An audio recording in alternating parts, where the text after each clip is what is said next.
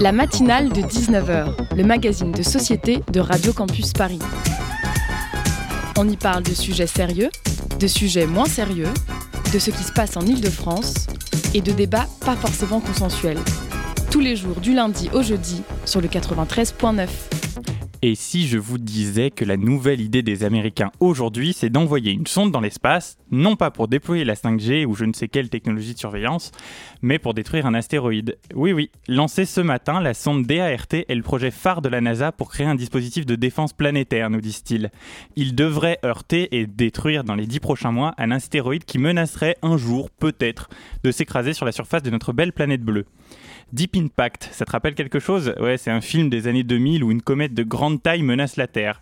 Soi-disant, la collision avec notre atmosphère créerait un cataclysme provoquant la fin de l'humanité. Comme à notre habitude, notre réflexe a été de détruire la menace avant qu'elle n'apparaisse. Bah oui, parce que tu comprends, on n'a pas encore la technologie pour créer une Death Star et supprimer des planètes de la surface de l'univers. Non, nous on n'a pas les moyens de Dark Vador, pas encore en tout cas. On n'a pas non plus de super canon qui va permettre de ralentir la course du système d'astéroïdes. Non, non, on n'a pas non plus de vaisseau en capacité de faire la guerre à des cailloux qui foncent vers nous. Ouais, un Avatar, c'est pas pour tout de suite. Non, la seule technologie de défense que l'on possède pour les menaces venues de l'espace, c'est de bombarder notre atmosphère de super gaz à effet de serre, polluer notre orbite de déchets de fusée et d'envoyer une technologie à 64 millions de dollars s'écraser sur la surface d'un astéroïde de 780 mètres de diamètre. Tout ça pour essayer de le dévier de sa trajectoire. Ouais, hein, tu l'as compris, ici le mot important c'est bien essayer. Bah bah, c'est une première, on n'a jamais essayé, donc on ne sait pas vraiment si cela va fonctionner. Peut-être que la sonde va rater sa cible, ou simplement faire boum sur la pseudo-planète sans utilité. 64 millions de dollars à la poubelle en somme. Mais pourquoi ne pas pousser les choses? Allons encore plus loin Trop de dans les prisons? Pas de problème, on va construire une prison sur la Lune et y expédier des prisonniers pour casser des pierres lunaires. Ça va nous rapporter un max, une sorte de bagne 2.0. Imaginez, je vous recontextualise, ça pourrait donner un super livre. Aaron est un bagnard lunaire. Après s'être sacrifié pour son pays, il a été démobilisé de la guerre en Afghanistan. Abandonné par sa mère patrie, il se réfugie dans la seule chose qu'il sait faire, tuer.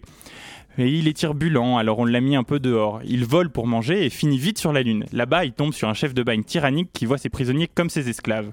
Il a tenté de fuir plusieurs fois dans l'une des navettes de Jeff Bezos pour la Terre, mais à chaque fois a été rattrapé.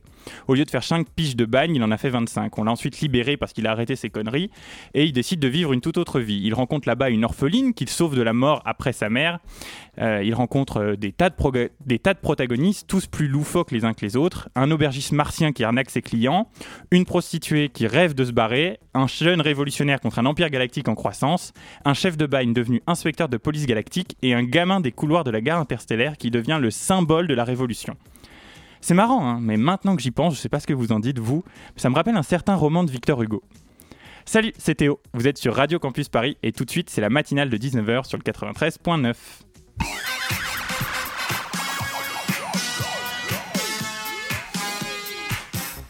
Et ce soir, dans la matinale, nous sommes partis pour une heure d'émission en direct où nous allons parler bah, de plein de choses. Hein. On va d'abord recevoir le festival Créartup qui se tient cette semaine à Paris. Euh, c'est un festival qui vise à mettre en lumière des projets artistiques de jeunes artistes, de l'art et de la culture. Ensuite, on va parler un peu musique, puisque je crois savoir que nous avons un live de prévu ce soir. Ensuite, nous aurons Maxime, notre Maxime national, qui viendra nous faire une chronique. Mais tout de suite, eh ben, on va un peu parler de chasse, droit des animaux, avec le porte-parole de la Fondation Brigitte Bardot. Voilà le programme pour la matinale de 19h sur le 93.9. La matinale de 19h sur Radio Campus Paris. Et pour m'épauler tout au long de cette émission, Lucille Grolot de la rédaction de Radio Campus. Bonsoir Lucille. Bonjour Théo. Alors, bonsoir Christophe Marie, vous êtes le directeur adjoint et porte-parole de la Fondation Brigitte Bardot. Bonsoir. Alors, depuis la création de votre fondation, vous avez toujours fait en sorte de faire passer le bien-être animal un peu avant le nôtre, entre guillemets. Aujourd'hui, le climat, il semble, lui, revenir au centre des débats, mais toujours sous un certain prisme de la survie de l'humanité. En fait, on parle de climat, mais parce que c'est nous qui sommes en danger. Est-ce qu'on va dans la bonne direction? Alors déjà, il n'y a pas d'opposition entre les deux. Quand on lutte contre des souffrances ou contre des cruautés, euh, c'est un tout. Euh, il n'y a vraiment pas d'opposition. Donc euh, en ce qui concerne le climat, effectivement, la préoccupation directe, là en l'occurrence, c'est l'avenir et le devenir de l'homme. Et de la planète plus généralement. Mais euh, les actions menées par la Fondation Brigitte Bardot, justement, il y a énormément d'aides aussi qui sont apportées à des personnes en difficulté. On travaille aussi avec des centres d'accueil, par exemple, de SDF, pour faire en sorte qu'ils puissent accéder à ces centres avec leurs animaux et que les animaux puissent être pris en charge par, pour des frais vétérinaires et autres via la Fondation. Donc il n'y a vraiment pas d'opposition. Et faire progresser la condition animale, c'est aussi euh, aller dans une meilleure condition de l'homme. Et on le voit aussi au niveau des d'élevage, par exemple, parce que vous avez aujourd'hui des élevages intensifs avec une crise de, l'agriculture euh, qui a été euh, provoquée justement par un système qui a été poussé par les syndicats agricoles de dire il faut toujours plus d'animaux dans le moins d'espace possible, avec le moins de personnes d'ailleurs pour s'en occuper également.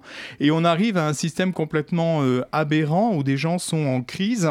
Et, quand on travaille justement pour euh, l'arrêt de, des cages, par exemple pour les poules pondeuses ou autres, c'est précisément parce qu'on a une anticipation aussi sur une demande du consommateur qui évolue. Donc il n'y a pas d'opposition euh, entre la condition animale et le bien-être des, hommes, y compris de ceux qui exploitent les animaux. Il faut aller dans une même direction parce que c'est comme ça qu'on avance plus vite pour euh, l'intérêt de tous. Oui, finalement, on vit tous un peu sur la même planète. Ils sont là pour nous aider, mais on est aussi là pour les aider. Alors, ils sont là pour nous aider Non, euh, chaque individu a son, euh, sa propre existence. Et euh, bon, c'est vrai qu'il y a énormément d'animaux qui sont exploités par l'homme dans son intérêt propre, mais c'est vrai aussi qu'on est en droit de remettre en cause ce rapport aux autres animaux, puisque en fait, l'homme, bon, c'est un primate, hein, comme vous le savez, donc on est une espèce parmi des millions d'autres, et il n'y a pas de à se les approprier pour notre bon vouloir, pour notre plaisir. Là, on va parler de la chasse, donc pour le plaisir de tuer. Donc il y a un moment, il faut aussi justement évoluer, avoir un rapport aussi à l'animal, au vivant, d'une manière générale, qui évolue. Euh, c'est pas parce que effectivement on a réduit à l'esclavage des milliers euh, d'animaux qu'on doit tolérer cette situation indéfiniment. Oui, alors vous, vous, nous en avez parlé de la chasse. Euh, aujourd'hui, elle prend euh, de plus en plus euh, d'ampleur. au départ, avant d'être un loisir, finalement, la chasse c'était quelque chose de nécessaire. On se souvient. Oui, bien sûr. Alors, il y a certaines époques de, de, garde de chasse, etc. Mm. Et aujourd'hui, comme vous nous l'avez dit, finalement, ce qui revient, c'est un peu bah, le plaisir de tuer. Est-ce que vous ne pensez pas que bah, cette mission de chasse en tant que régulatrice entre guillemets des écosystèmes, elle doit revenir aujourd'hui au goût du jour? Alors, la régulation, en fait, il faut savoir par exemple euh, que 9 euh, faisans sur 10 euh, abattus à la chasse proviennent d'élevage intensif. Hein. Il ne faut pas non plus oublier, donc c'est un peu un, mythe, le, chasseur régulateur de, la nature. il y a énormément d'élevages qui sont créés pour faire du gibier qui sera relâché pour le simple plaisir de tirer dessus. C'est du baltrap dans un poulailler. C'est des animaux qui sont incapables de fuir et qui sont abattus pour le plaisir de, chasseurs. Il y a aussi la chasse en enclos qui est de plus en plus enfin, étendue en France. Alors quand vous dites que la chasse a de plus, euh, enfin prend de l'importance, bon c'est pas tout à fait vrai parce qu'il y a quand même moitié moins de chasseurs aujourd'hui en France qu'il y a 20 ans ou un peu moins même. Donc c'est plutôt quelque chose qui régresse, ça n'intéresse pas vraiment la, jeune génération et c'est tant mieux. Euh, donc euh, effectivement on n'est plus du tout dans un rapport de prédation et donc de chasse de subsistance ou simplement pour une consommation. on, alors, si c'était le cas, en fait, on, serait probablement moins opposé aux actes de chasse. Parce qu'effectivement, c'est encore plus intolérable et choquant de voir des animaux parqués dans des cages ou dans des bâtiments sans possibilité d'avoir accès à l'extérieur que effectivement ce rôle de régulation, pas de régulation, mais de prédation directe de l'homme euh, vis-à-vis d'un animal pour se nourrir. Mais on n'en est tellement pas là, c'est tellement pas ça la chasse, qu'effectivement euh, il nous paraît légitime et nécessaire de dénoncer des chasses cruelles, des chasses dites traditionnelles, mais aussi ça peut être la chasse à cours et puis d'autres là qui viennent d'être retoqués par le, Conseil d'État. Donc euh, on a beaucoup beaucoup de marge avant d'arriver à une chasse qui serait une chasse de régulation ou de prédation directe. Hein. Finalement une chasse un peu éthique en fait. C'est difficile de parler d'éthique quand on flingue des animaux simplement pour... Mais bon, euh, en tout cas qui pourrait se justifier par un besoin alimentaire en l'occurrence. Et est-ce que euh, le gouvernement pourrait faire quelque chose justement pour euh, réduire euh, ces chasses-là? Comment on peut agir? Alors en fait, là il y a une proposition de loi, enfin qui est devenue une loi, qui a été adoptée le 18 novembre au Sénat et qui l'avait été le 16 à l'Assemblée nationale, qui, touche beaucoup d'aspects pour les animaux, mais surtout la problématique des animaux sauvages captifs, donc pour les animaux sauvages dans les cirques, etc. Et effectivement, elle n'aborde pas la problématique de la chasse, parce qu'on savait très bien que si la problématique de la chasse était intégrée à ce texte, hein, qui est très ambitieux pourtant, eh bien le texte n'aurait jamais été adopté. Donc euh, on a effectivement en France toujours un lobby de la chasse qui est assez, assez puissant, bon, qui perd un peu hein, de sa puissance quand même, mais qui est quand même suffisamment fort pour bloquer toute avancée sur euh, ce domaine-là. Et on sait que effectivement euh, Emmanuel Macron euh, s'est affiché dès sa campagne de 2017 avec Thierry Cos, qui est un lobbyiste des chasseurs et des armes, parce que bon, lui, il défend aussi l'industrie de, de l'arme, de l'armement, et Willy Schren aussi, qui, avec qui il s'affiche assez régulièrement. Nous, on, on avait été reçus par Emmanuel Macron en 2018, c'est un sujet qu'on n'a même pas abordé parce qu'on savait qu'on allait perdre notre temps sur un sujet sur lequel il n'avancerait pas. Donc on a abordé d'autres sujets qui ont permis d'aboutir à des résultats comme la fin du broyage des, poussins euh, dans, dans, la filière euh, œufs, etc. Mais effectivement, euh, la chasse, il euh, n'y aura rien de nouveau là euh, avant les prochaines élections. Mais c'est un sujet qui va quand même être amené à évoluer parce que au niveau des Français, il y a une très large majorité de Français aussi qui s'inquiètent de ne pas pouvoir se promener en sécurité en forêt ou ailleurs pendant les périodes de chasse. Alors justement, sur la sécurité, on va rappeler quelques chiffres. Euh, en plus de 20 ans, c'est exactement 3330 euh, accidents de chasse euh, en France et en Europe, et à peu près 421 morts. ce serait quoi la solution? Bannir bah, la chasse? oui, bah, ça, ça serait l'idéal. Mais là, en l'occurrence, ce qu'on demande déjà dans le premier temps, d'ailleurs, c'est ce qu'a apporté Yannick Jadot, Yannick Jadot il n'y a pas très longtemps, au moins les week-ends sans chasse et euh, les périodes scolaires également, euh, qui est un partage de la nature. Parce qu'effectivement, ces, ces 400 euh, personnes qui ont été tuées pendant des, actes de chasse en France, hein, pas en Europe, l'ont été essentiellement, enfin quand on regarde, il y a 50 à 60% pendant les, dimanches en fait parce qu'effectivement, c'est là où il y a des gens qui sont dans la nature. Alors, il y a beaucoup, une grosse part, qui sont eux-mêmes des chasseurs. Hein. C'est beaucoup de blessés entre eux, mais il y a aussi, voilà, des gens qui vont prendre prendre des champignons ou simplement faire du vélo ou, ou chez eux être, être tiré euh, par euh, une balle perdue. Donc euh, déjà effectivement instaurer des jours sans chasse, hein, ça nous paraît être quand même un minimum et, et, ça ça fait partie des arguments qui sont défendus effectivement. Alors après moi je me souviens il y a un an il y avait Morgan Keane qui avait été.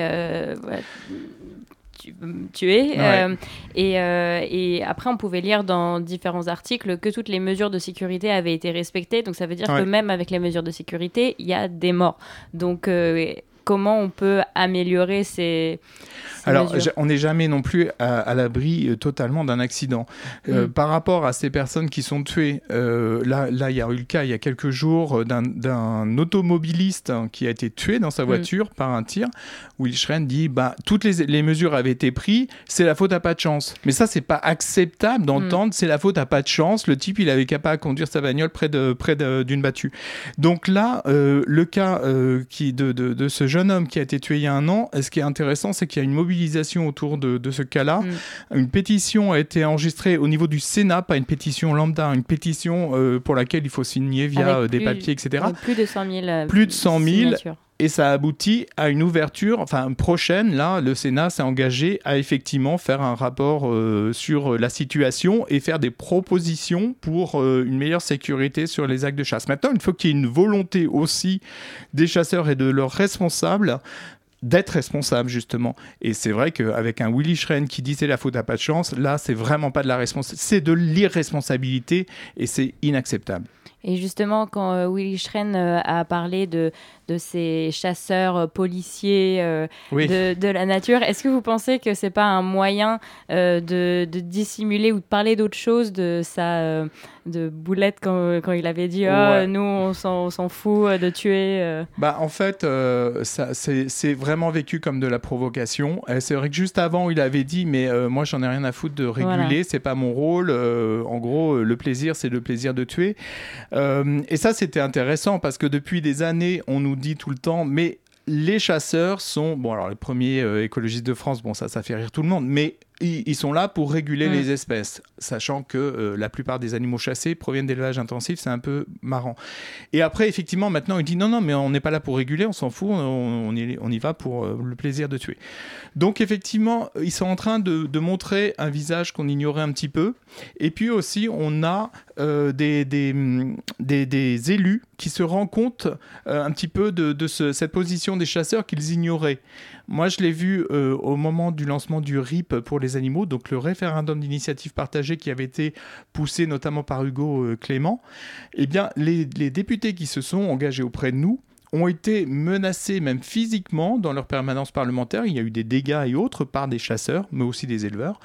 Et euh, effectivement, euh, cette situation a beaucoup surpris et a mis en difficulté aussi ce lobby de la chasse qui, se pensait, qui pensait avoir tout pouvoir mm. et avoir une écoute favorable et bienveillante des élus alors vous restez avec nous, Christophe Marie. Hein. on va continuer de parler de chasse, de droits des animaux. Euh, on va marquer une courte, courte pause musicale et puis on revient juste après ça.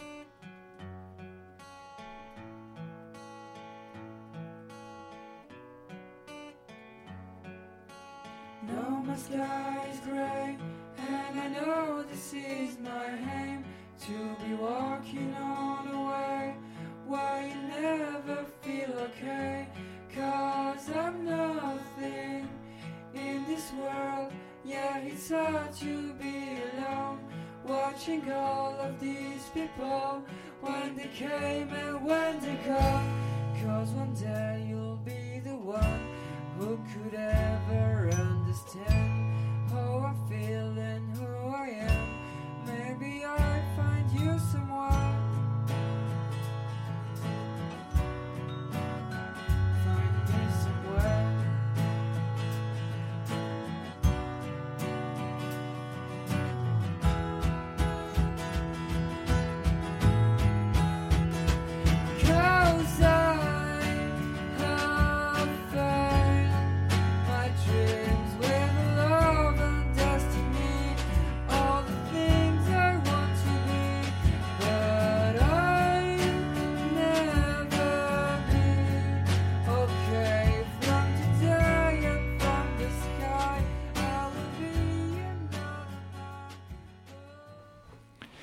C'était Grey N de Automne, un lauréat du festival Créartub dont on parlera en fin d'émission. Vous écoutez la matinale de 19h sur le 93.9.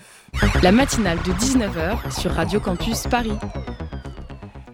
Alors, juste avant notre coupure, nous étions avec Christophe Marie de la Fondation Brigitte Barjot et nous parlions de Willy Schren, euh, Bardot, pardon, et nous parlions de, euh, de chasse, de Willy Schren et de ses propos un peu euh, sanglants, on va dire, qu'il aurait pu nous dire. Euh, pour rappel, hein, c'était ça il n'y a pas longtemps.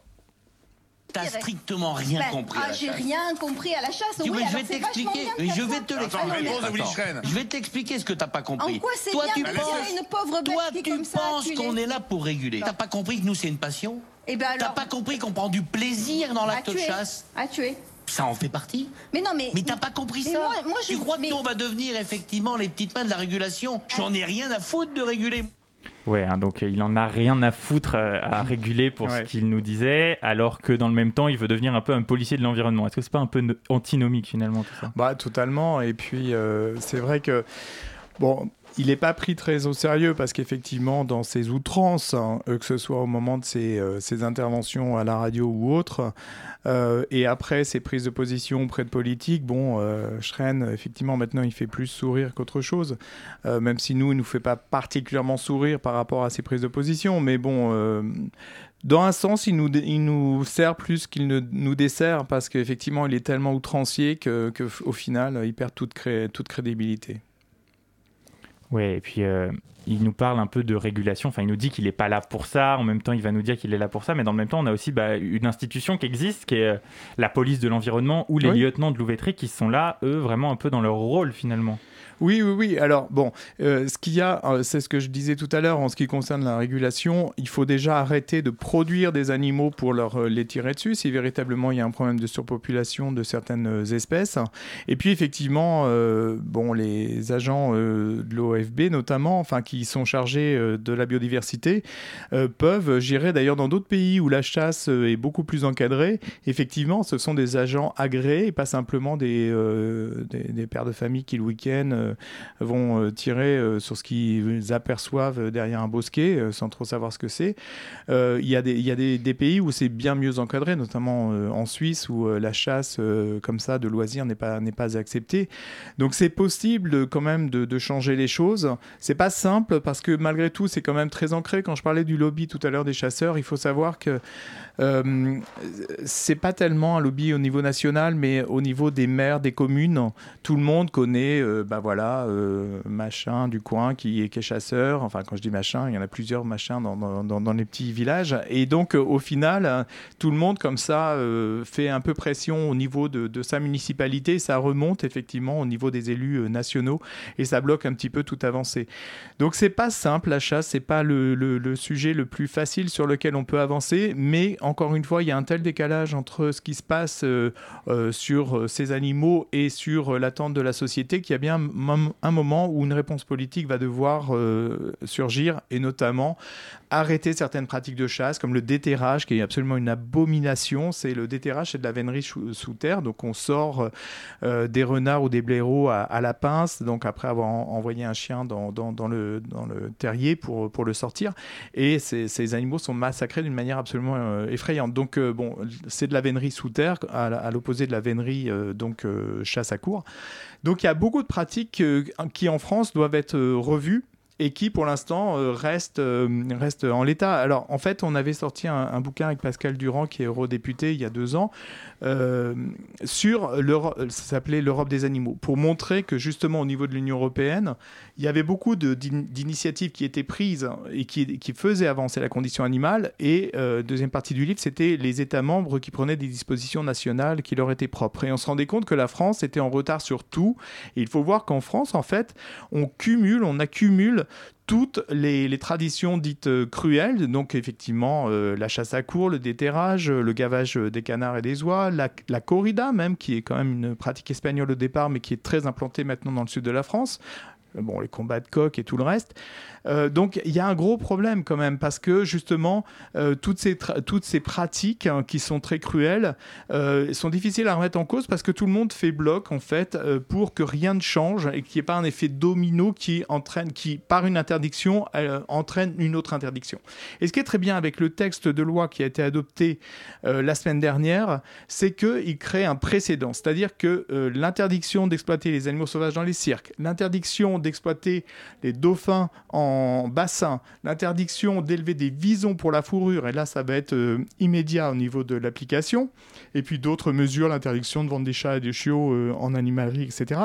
Toutes ces mesures créent un précédent et mettent à mal finalement d'autres filières qui se disent aïe, on va peut-être y avoir, euh, on, va peut-être, ça va peut-être être notre tour la prochaine fois. Et évidemment, c'est notre travail de faire en sorte que ça soit effectivement leur tour la prochaine fois, et donc après les prochaines élections probablement. Oui, après le code civil des animaux, en fait, on a vraiment un droit presque pénal, entre guillemets, de ceux qui maltraiteraient les animaux. On est passé de l'animal euh, bien meuble à animal objet doté de conscience. On commence à les reconnaître quand même dans notre droit français.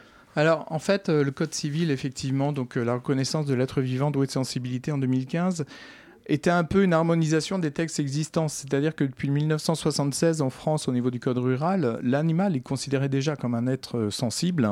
Euh, c'est l'article L214 du code rural. Et puis, en droit européen, il est reconnu comme être sensible depuis, euh, depuis longtemps également. Donc, effectivement, le, code civil, c'était un peu rendre cohérent les différents codes existants. Ça n'a pas révolutionné les choses, mais c'est quand même un signal qui est envoyé pour dire, voilà, c'est pas simplement un bien meuble, euh, mais enfin, il reste dans le domaine des biens hein, quand même. Mais euh, c'est un être vivant qui doit être, euh, dont on doit prendre en compte la sensibilité, oui. Ok, moi j'avais envie de revenir rapidement sur cette régulation, euh, voilà, si donc on n'a plus de chasseurs, est-ce qu'il y aurait trop d'animaux? Voilà, ce que j'ai l'impression que c'est cet argument qui revient souvent. Est-ce qu'il y a vraiment une régulation à avoir ou ça se passe comment? Bah, En fait, déjà, toute espèce se régule par rapport euh, à l'apport de nourriture, l'accès à la nourriture. Alors, par exemple, c'est vrai qu'il y a un problème au niveau des sangliers. On va pas se, le nier. Il y a un problème au niveau des sangliers qui avaient quasi disparu d'ailleurs, hein, euh, mais qui ont été réintroduits d'une manière très importante avec de l'hybridation, avec donc euh, plus de facilité de reproduction, avec plus de petits aussi par chaque reproduction. Ça, c'était le fait des chasseurs, faut pas l'oublier. Et il y a toujours euh, cette pratique de l'agrainage, c'est-à-dire que pour éloigner autant que possible les sangliers des cultures, on agrène, donc on donne de la nourriture en forêt ou ailleurs pour essayer de les éloigner. Sauf qu'en les nourrissant, eh bien, on favorise leur reproduction. Donc, c'est un peu un cercle comme ça euh, qui tourne euh, en rond. Euh, bon, je, le sanglier, probablement qu'il faudrait effectivement qu'il soit régulé. Le problème, c'est que on refuse, les chasseurs en tout cas, refusent l'introduction ou au moins le maintien de grands prédateurs. Quand on n'a qu'à voir les plans loups qui sont mis en place en France parce qu'il y a 500 malheureux loups sur l'ensemble du mm. territoire c'est assez effrayant parce qu'il y a plusieurs milliers de loups en Italie ou en Espagne et ça pose pas tant de problèmes. Donc il y a un moment, il faut aussi accepter qu'il y a une prédation naturelle qui s'installe. Simplement, euh, c'est vrai que les chasseurs le refusent, notamment je vois pour les renards, c'est encore pire parce que les renards, euh, il y a 600 000 à voire 1 million, on n'a pas les chiffres exacts, de renards qui sont tués chaque année en France. C'est une espèce euh, locale qui a un rôle essentiel dans la, justement dans la prédation bon, des petits rongeurs, mais aussi et c'est là leur euh, grand malheur, ils s'attaquent aussi au, gibier qui est euh, lâché des élevages et donc qui sont euh, sans défense. Donc il faut aussi accepter le fait que l'homme, bon, ok, il peut avoir un rôle de prédation, mais il n'a pas non plus à gérer la nature dans son ensemble. C'est pas son rôle, puis il n'en a pas cette compétence. Il faut laisser aussi les espèces s'équilibrer d'elles-mêmes. Elles s'équilibrent hein, au bout d'un moment quand il y a euh, moins de nourriture, quand il y a moins d'habitat aussi, parce que malheureusement, le problème qui se pose pour les espèces sauvages, c'est que l'habitat est grignoté par, euh, bah, il y a les habitations, mais il y a aussi les formes d'agriculture hein, qui sont euh, extensives au, niveau euh, de, des, champs, etc., avec une seule type de culture. Donc c'est un environnement qui fait que c'est pas propice effectivement pour la défense du vivant, mais quoi qu'il en soit, les espèces arrivent à se réguler sans l'homme. Elles étaient là bien avant l'homme, hein, d'ailleurs. Enfin bon, ça dépend desquelles, mais dans l'ensemble, l'homme c'est une espèce qui est arrivée assez tard sur la Terre finalement. Donc faut pas croire que l'homme euh, peut gérer euh, toute cette biodiversité. Ouais, et si on ne détruit pas la planète d'ici là, ils seront certainement là bien longtemps Probablement. après nous. Merci beaucoup Christophe Marie d'avoir accepté l'invitation de la matinale. Merci à vous. Euh, cher auditeur, reste avec nous, on marque une nouvelle pause sur le 93.9 et on revient juste après ça. C'est ta veste dans l'entrée. Pensant que j'ai laissé ta veste dans l'entrée. Pensant que tu t'en irais. Tu es encore là, dans mes bras. J'ai laissé ma main sur ton épaule.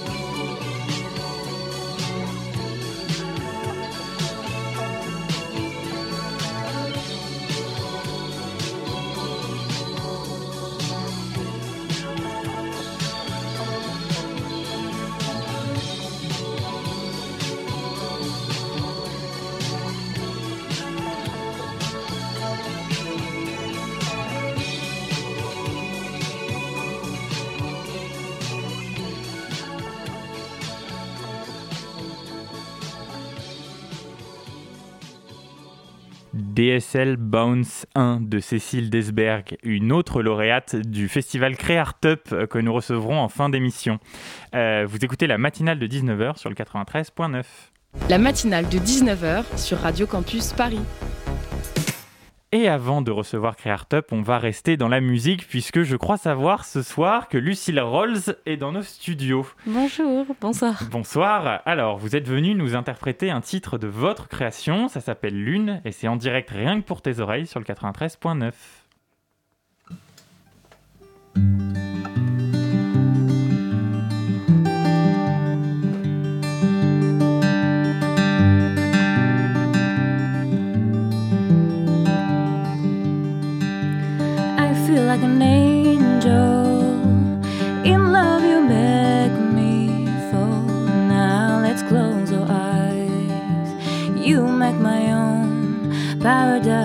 Sometimes I just don't know why. And you find my alibi. Spending the whole night long. Close to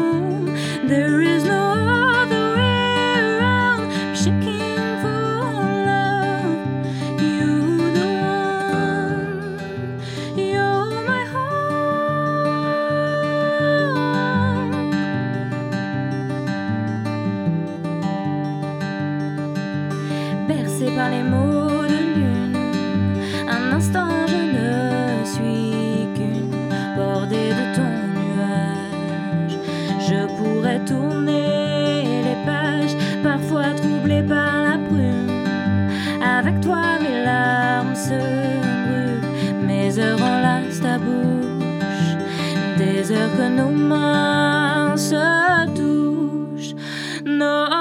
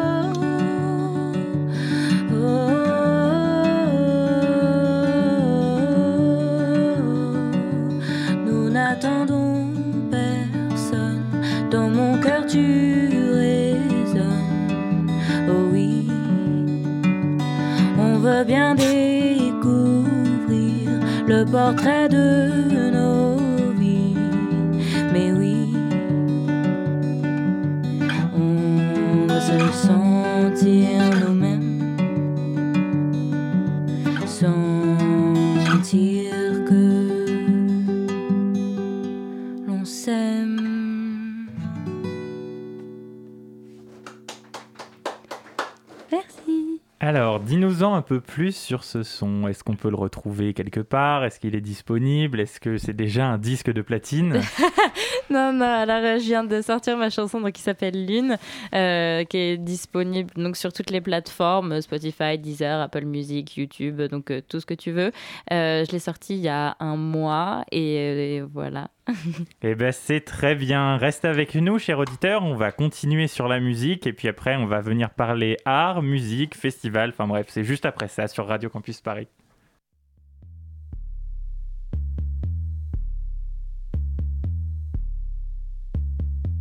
I'm loving you way I wanted to. What I had to do, had to run from you. I'm in love with you, but the vibe is wrong, and it haunted me all the way home. So you never know, never, never know, never know enough till it's over, love, till we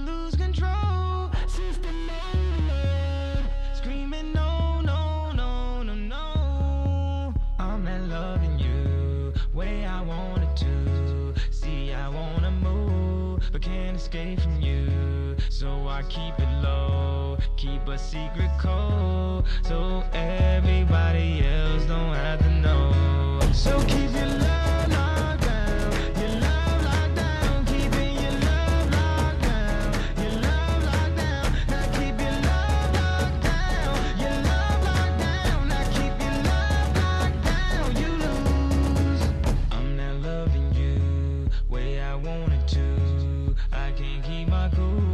so I keep it true. I got something to lose, so I gotta move. I can't keep myself and still keep you too. So I keep in mind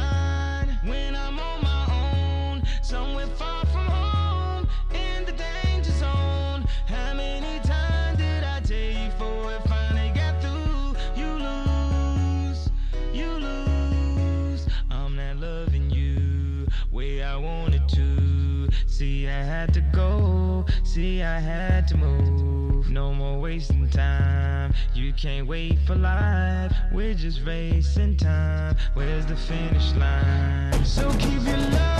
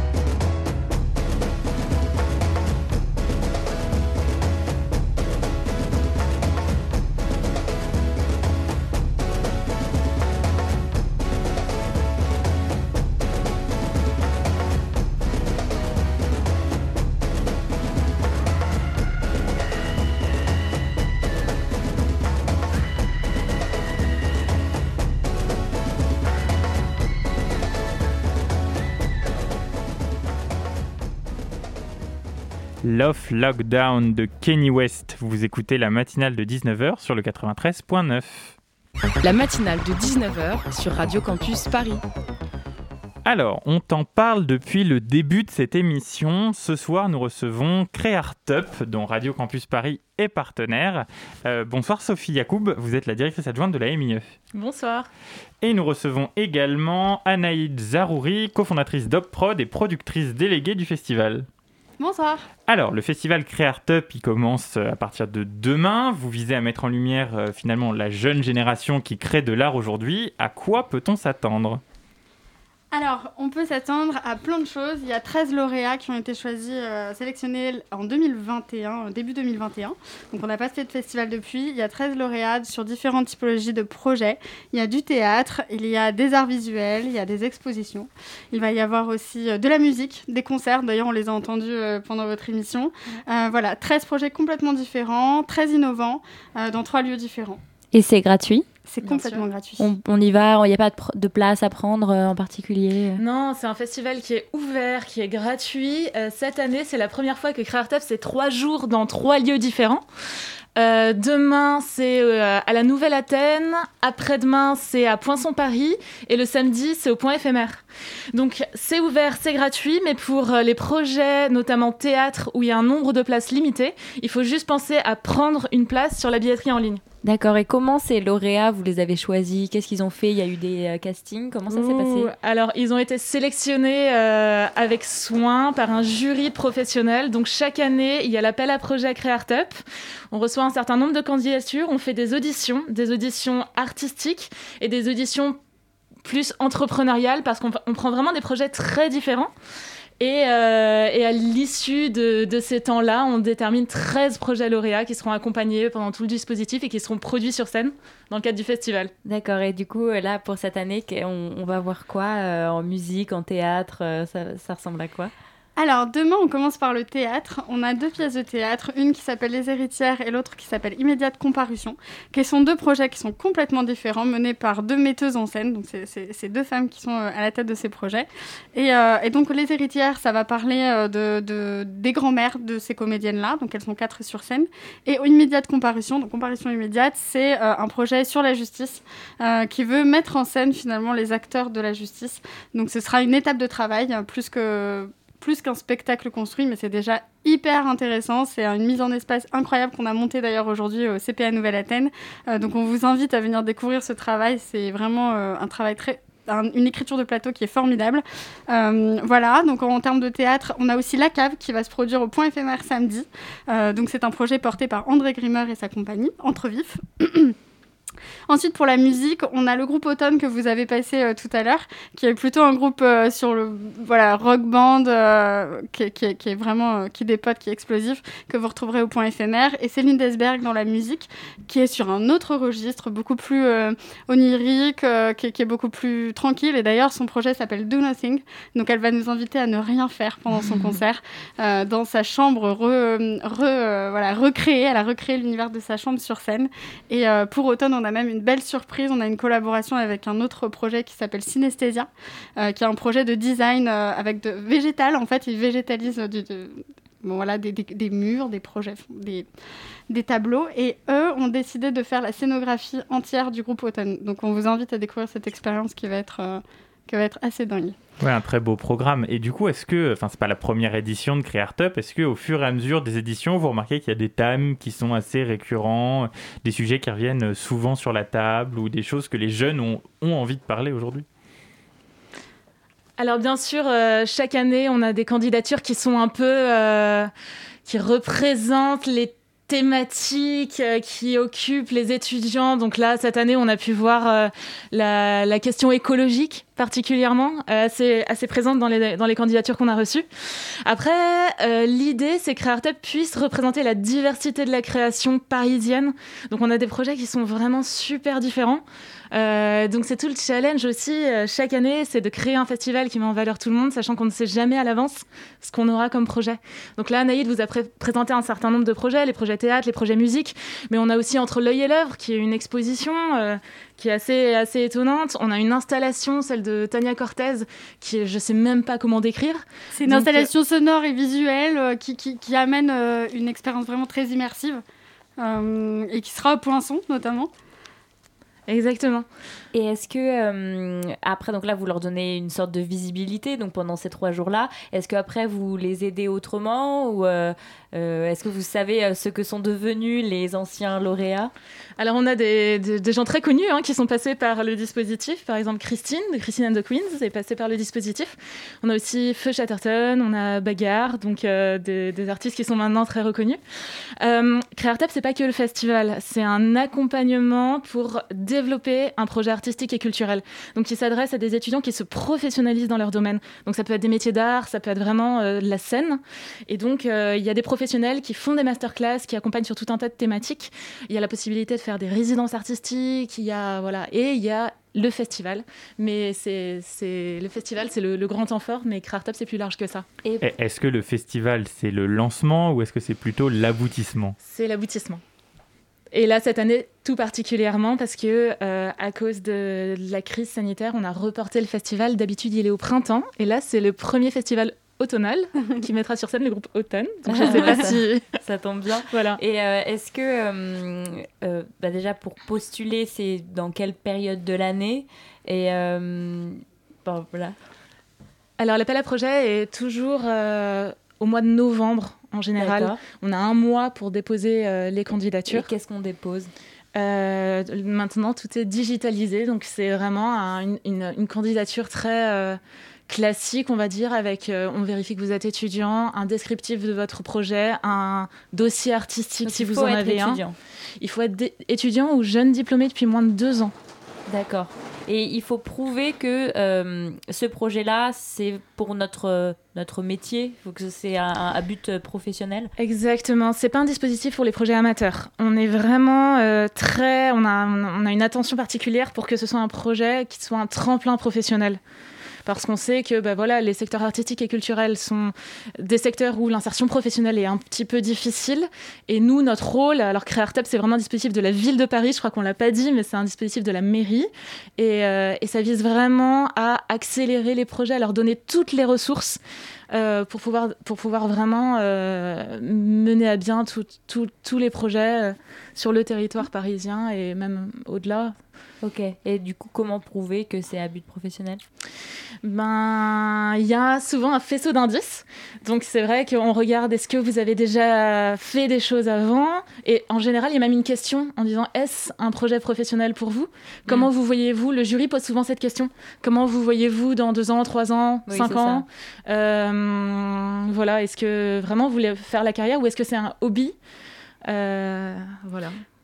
Et Creartop, ça s'inscrit vraiment dans une envie de- d'aider les jeunes à entreprendre, entreprendre dans l'art et la culture, donc que ce soit des, des artistes vraiment purs et des entrepreneurs culturels. C'est super important, euh, notamment pour nous à la prod, d'avoir des personnes qui vont s'engager, puisque, puisque sur euh, tout- tous ces mois de travail, en fait, on, a beaucoup, on demande beaucoup aux lauréats. Alors, c'est pas la peine de prendre la place de quelqu'un qui veut vraiment se professionnaliser si tu ne vas pas venir au masterclass, si tu vas pas venir au rendez-vous d'accompagnement, parce que c'est une offre qui est vraiment très dense. Mm. Et donc sur les, les- les courts mois, donc euh, on va dire de décembre à mars, avril, euh, on demande beaucoup.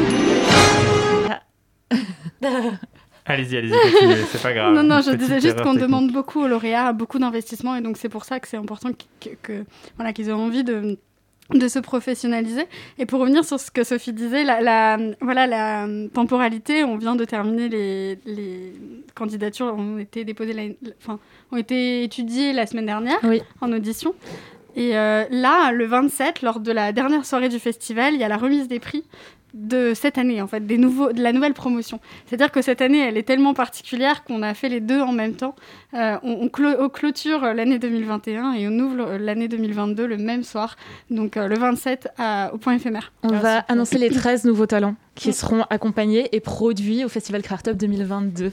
Voilà. Et, et alors aujourd'hui, justement, en 2021, en 2022, comment est-ce qu'on est étudiant, entrepreneur dans la culture? En fait, comment est-ce qu'on entreprend dans la culture finalement? Alors, comment on entreprend dans la culture Déjà, on a beaucoup de courage. on a un talent ou pas, ou en tout cas, on, a beaucoup on travaille beaucoup. Euh, L'entrepreneuriat culturel, c'est quelque chose qui se démocratise depuis quelques années, grâce à la ville de Paris et à son travail notamment, parce que c'est c'est vrai qu'il y a quelques années, on n'entendait pas vraiment parler d'entrepreneuriat culturel. Et ce dispositif, il permet réellement de, de- de se tester, en fait, et au moins de savoir ce que c'est qu'entreprendre. Euh, entreprendre, c'est pas juste créer une entreprise, c'est pas dans, le, dans ce mot-là, mais c'est faire quelque chose. Et faire quelque chose, ça va être de faire une pièce de théâtre, de faire un concert, de faire une exposition, euh, de faire un film, voilà. Et, hum, et en fait, euh, aujourd'hui, quand on est euh, étudiant, on a la possibilité aussi d'avoir un statut d'étudiant entrepreneur, par exemple, grâce aux pépites. Et tous ces, tous ces, ces outils-là nous permettent d'essayer, en tout cas, euh, d'essayer d'entreprendre, d'essayer quelque chose et d'en faire son activité professionnelle sans forcément s'inscrire dans une démarche d'insertion professionnelle classique dans le salariat. Donc, Creartop, c'est l'alternative, en fait. C'est l'alternative à, bon, voilà, au chemin classique, au parcours classique. euh. Ok. Et est-ce que euh, les candidats, même s'ils ne finissent pas euh, lauréats, est-ce qu'ils peuvent se rencontrer entre eux? Est-ce qu'il y a différentes étapes pour que les, candidats puissent se rencontrer, partager Bah, déjà, on les invite au festival et il y a tous les temps festifs qu'on organise autour, de, autour du dispositif Creartop. Et puis après, il y a bien sûr la MIE qui Oui, prend le relais. Tout à fait. En fait, c'est quand même un concours. Donc, on accompagne, on crée des promotions de, de 13 projets euh, gagnants. Tous les autres projets, évidemment, sont les bienvenus à la Maison des initiatives étudiantes. On a énormément de dispositifs d'accompagnement pour les projets. Et on a des dispositifs pour accompagner aux projets associatifs, mais aussi au- à d'autres euh, dispositifs entrepreneuriaux, notamment dans l'économie sociale. Je ne sais pas si voilà, vous, vous connaissez, mais il y a Start ESS qui est un petit peu le jumeau de Creartop, mais pour les projets entrepreneuriaux qui sont dans, dans- l'économie sociale. Et il y a énormément de ressources ici, euh, vous le savez, pour, euh, pour développer ces projets. Donc, et on essaye évidemment, les, les jurys qui sélectionnent les projets, c'est des jurys professionnels. Il y a euh, 14, 15 pros qui sont là et on aimerait pouvoir tout prendre, mais on ne peut pas. Et chaque jury a des retours à faire et peut apporter énormément au projet qu'on voit. Donc, euh, Ouais, hein, vous le savez, nous Radio Campus, on est là aussi pour Oui. vous mettre en avant. hein. Merci beaucoup d'avoir été avec nous euh, ce soir. Merci Euh, beaucoup. Merci. On Merci va, euh, on n'hésitera sans aucunement à continuer de promouvoir Creartub, de promouvoir ces artistes, de promouvoir le théâtre. Et tout de suite, eh ben, restez avec nous parce que Radio Campus, c'est pas terminé la matinale ce soir. La matinale de 19h, le magazine de société de Radio Campus Paris. Et alors, pour terminer cette émission, on a beaucoup parlé de la chasse aujourd'hui. Il est temps de recueillir le témoignage des premiers concernés, les chasseurs. C'est pourquoi je reçois euh, ce soir André Gonzague de Félicourt des Bois d'Aubray. Euh, bah, bonsoir. Bonsoir à vous. Alors, monsieur de Félicourt des Bois d'Aubray, vous êtes donc chasseur, c'est bien ça? Si vous voulez, mais je préfère le titre d'amoureux de la nature en charge de l'harmonisation des rapports homme-animal. Ouais, Bien sûr, donc vous pratiquez la chasse à court. Euh, oui et non, à dire vrai, j'ai longtemps organisé des chasses dans mon domaine, mais les finances n'étant plus ce qu'elles étaient, il m'est difficile d'organiser des chasses à court avec un seul lévrier. C'est pourquoi je me contente de déambuler simplement dans mes bois avec mon fusil. Bien sûr. Récemment, Willy Schren a déclaré que les chasseurs avaient un rôle de policier municipal. Ne trouvez-vous pas cette déclaration un peu inquiétante finalement? Non, inquiétante pourquoi? Non, voyez-vous, je pense qu'il faut considérer les choses d'un point de vue pragmatique. Qui a des armes? Les policiers, mais également les chasseurs. Alors quitte à avoir les mêmes outils, autant effectuer le même travail. Certes, les bois et forêts sont tranquilles, mais personne n'est à l'abri de croiser un, arabe, un voleur ou un criminel. Il est du devoir du chasseur de l'éliminer, c'est simple. Cette déclaration n'avait pas créé une telle polémique. Bien sûr, mais vous comprenez que les Français soient choqués par le fait que des personnes sans expérience puissent faire justice eux-mêmes. Non, je vous arrête tout de suite. Je ne suis pas sans expérience, je tue des êtres vivants toutes les semaines. Parfois involontairement, mais bref. Au final, nous tuons plus d'êtres vivants que les policiers, donc les missions nous reviennent de droit. La presse a tout de même fait beaucoup d'échos ces dernières semaines de personnes tuées involontairement par des chasseurs. C'est assez effrayant. Non, errare humanum est, j'ai envie de dire. Tout d'abord, les victimes ne sont peut-être pas complètement innocentes. C'était peut-être des, des, des, des, trafiquants de drogue, des tueurs en série, des braqueurs ou des homosexuels, bref. Donc ne blâmons pas les chasseurs avant d'avoir été sûrs qu'ils n'ont pas débarrassé la société d'individus indésirables. Et puis les confusions sont très faciles. La confusion, comment ça? Eh bien, il est très facile de confondre un lièvre avec une Twingo et d'abattre le conducteur par accident. Pas plus tard que la semaine dernière, un très bon ami a réussi à tuer un sanglier. Bon, il s'avère que c'était une colonie de vacances. Ça arrive, mais pensez à ce pauvre chasseur qui est mortifié d'avoir loupé sa proie.